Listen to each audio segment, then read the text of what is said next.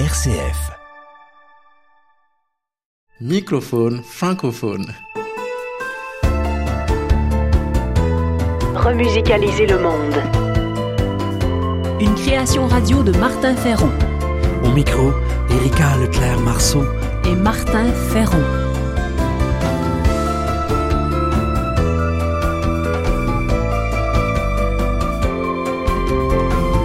Le fil rouge de ce numéro L'heure de changer par la culture et le sens.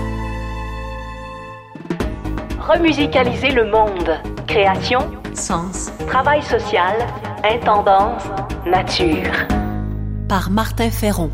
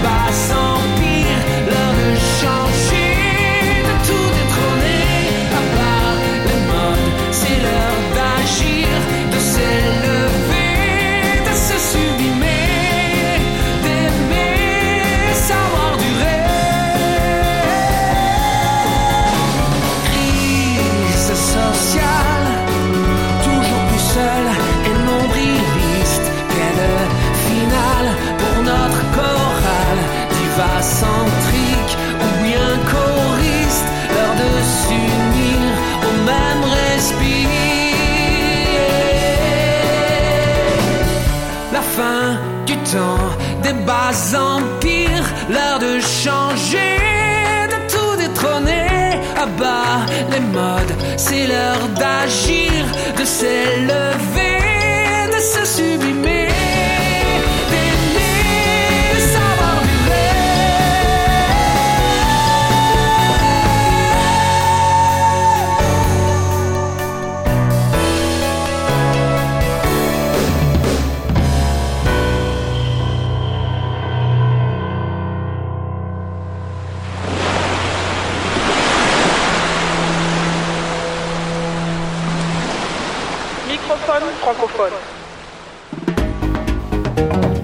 Peu de gens en parlent.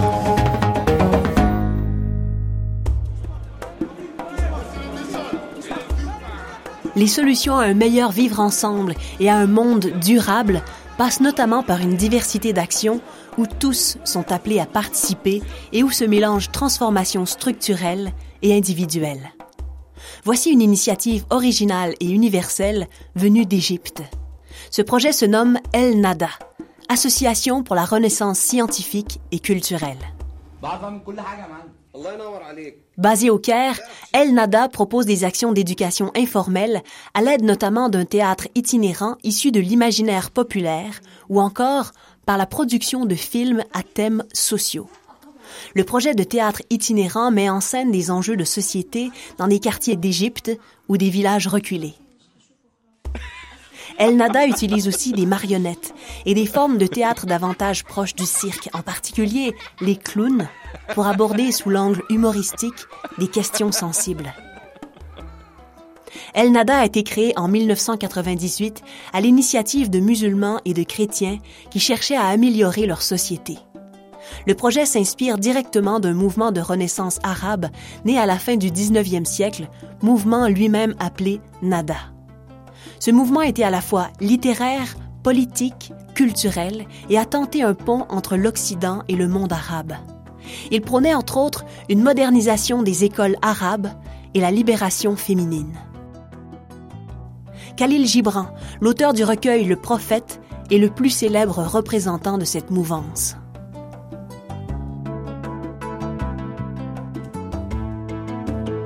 Favoriser théâtre, citoyenneté, désaliénation et monde meilleur.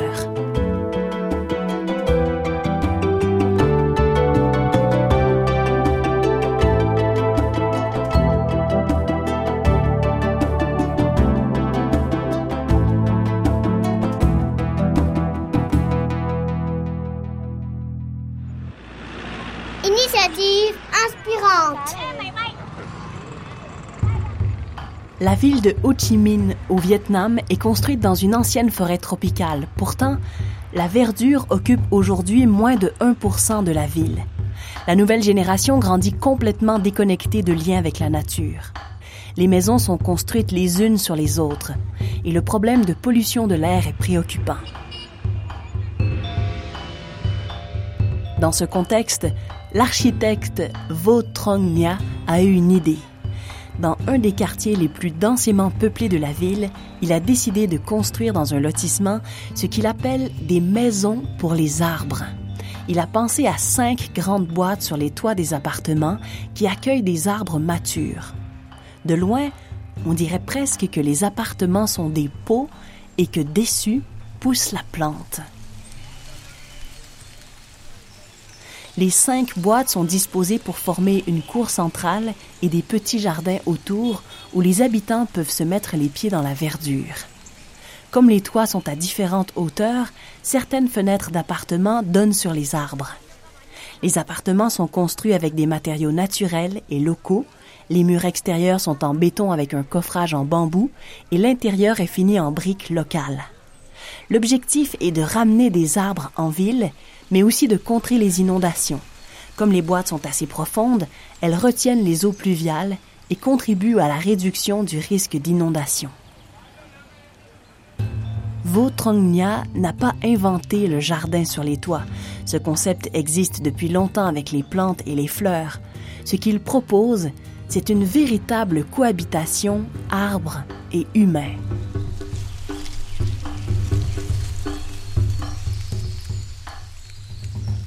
Les arbres et les végétaux sont au cœur de la plupart des projets de construction de l'architecte. Avec ce projet, il pose deux questions.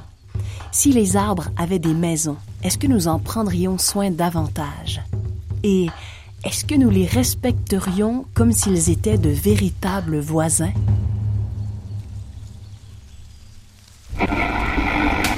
Microphone francophone. L'heure de changer, comme l'appelle passionnément cette chanson nommée Libertango. Texte et voix du Suisse Grégoire Gachet sur une musique d'Astor Piazzolla. Orages, l'envie de nouveaux rivages, pouvoir écrire nos vies sans y mettre de marge, ne plus espérer pouvoir changer l'histoire, mais avoir la foi, concrétiser nos espoirs. Nous sommes enfants de la terre, nous sommes libres comme l'air, nous voulons arrêter de faire les choses pour vous plaire, ne n'être que l'image des attentes de nos pères, briser enfin les chaînes pour nous élever dans les airs.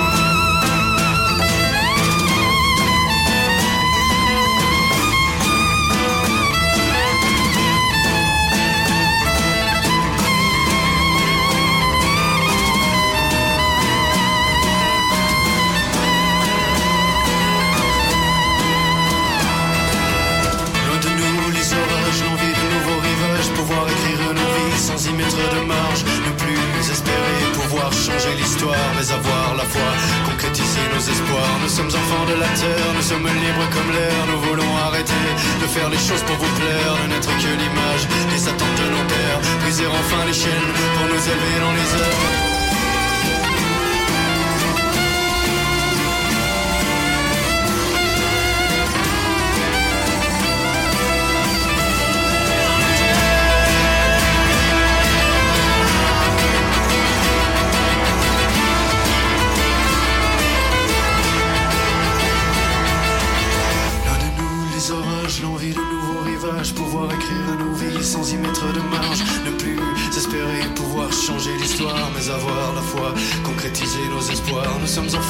heures. nous sommes libres comme l'air, nous voulons arrêter de faire les choses pour vous plaire, de n'être que l'image des attentes de nos pères, briser enfin les chaînes pour nous élever dans les airs, de nous les orages, l'envie de nouveaux rivages, pouvoir écrire nos vies sans y mettre de marge, ne plus espérer pouvoir changer l'histoire, mais avoir enfants de la terre, nous sommes libres comme l'air, nous voulons arrêter de faire les choses pour vous plaire, de n'être que l'image des attentes de nos pères, briser enfin les chaînes pour nous élever dans les airs.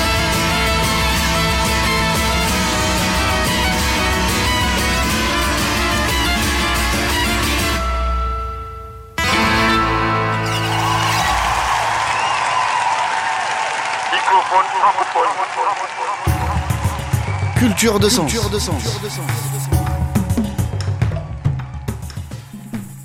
Huit ans après l'attentat suicide qui a coûté la vie à son compagnon, la franco-israélienne Yael Armanet décide de rencontrer la famille palestinienne du jeune homme responsable de son deuil. Son livre nommé Haïfa Jenin après le silence montre la force du pardon, de la résilience et de la créativité culturelle ou sociale comme outil de développement.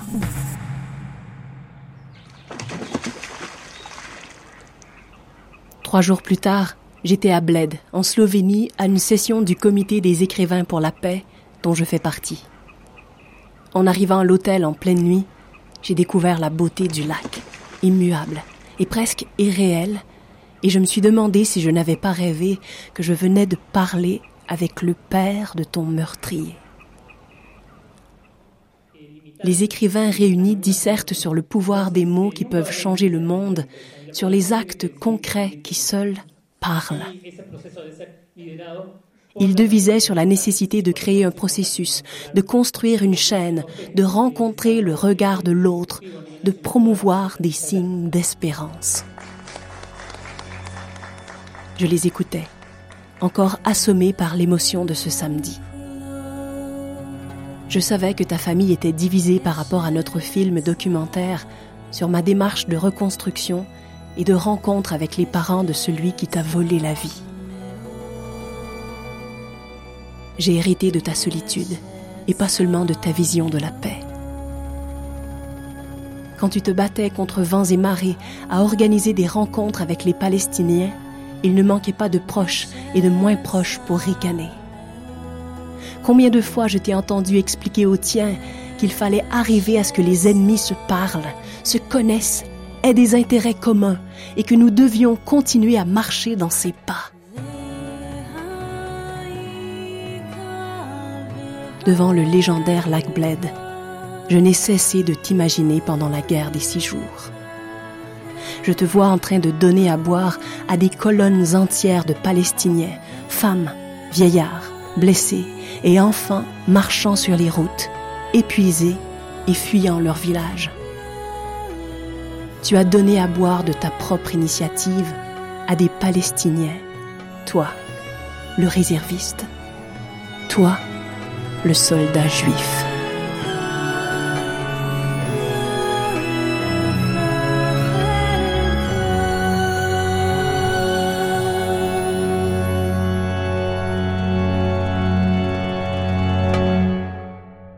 C'était Microphone francophone, une émission écrite, composée et créée par Martin Ferron. Merci aux productions SEM, à la région Auvergne-Rhône-Alpes et à la Fondation Beati pour leur soutien financier. Microphone francophone. Francophone.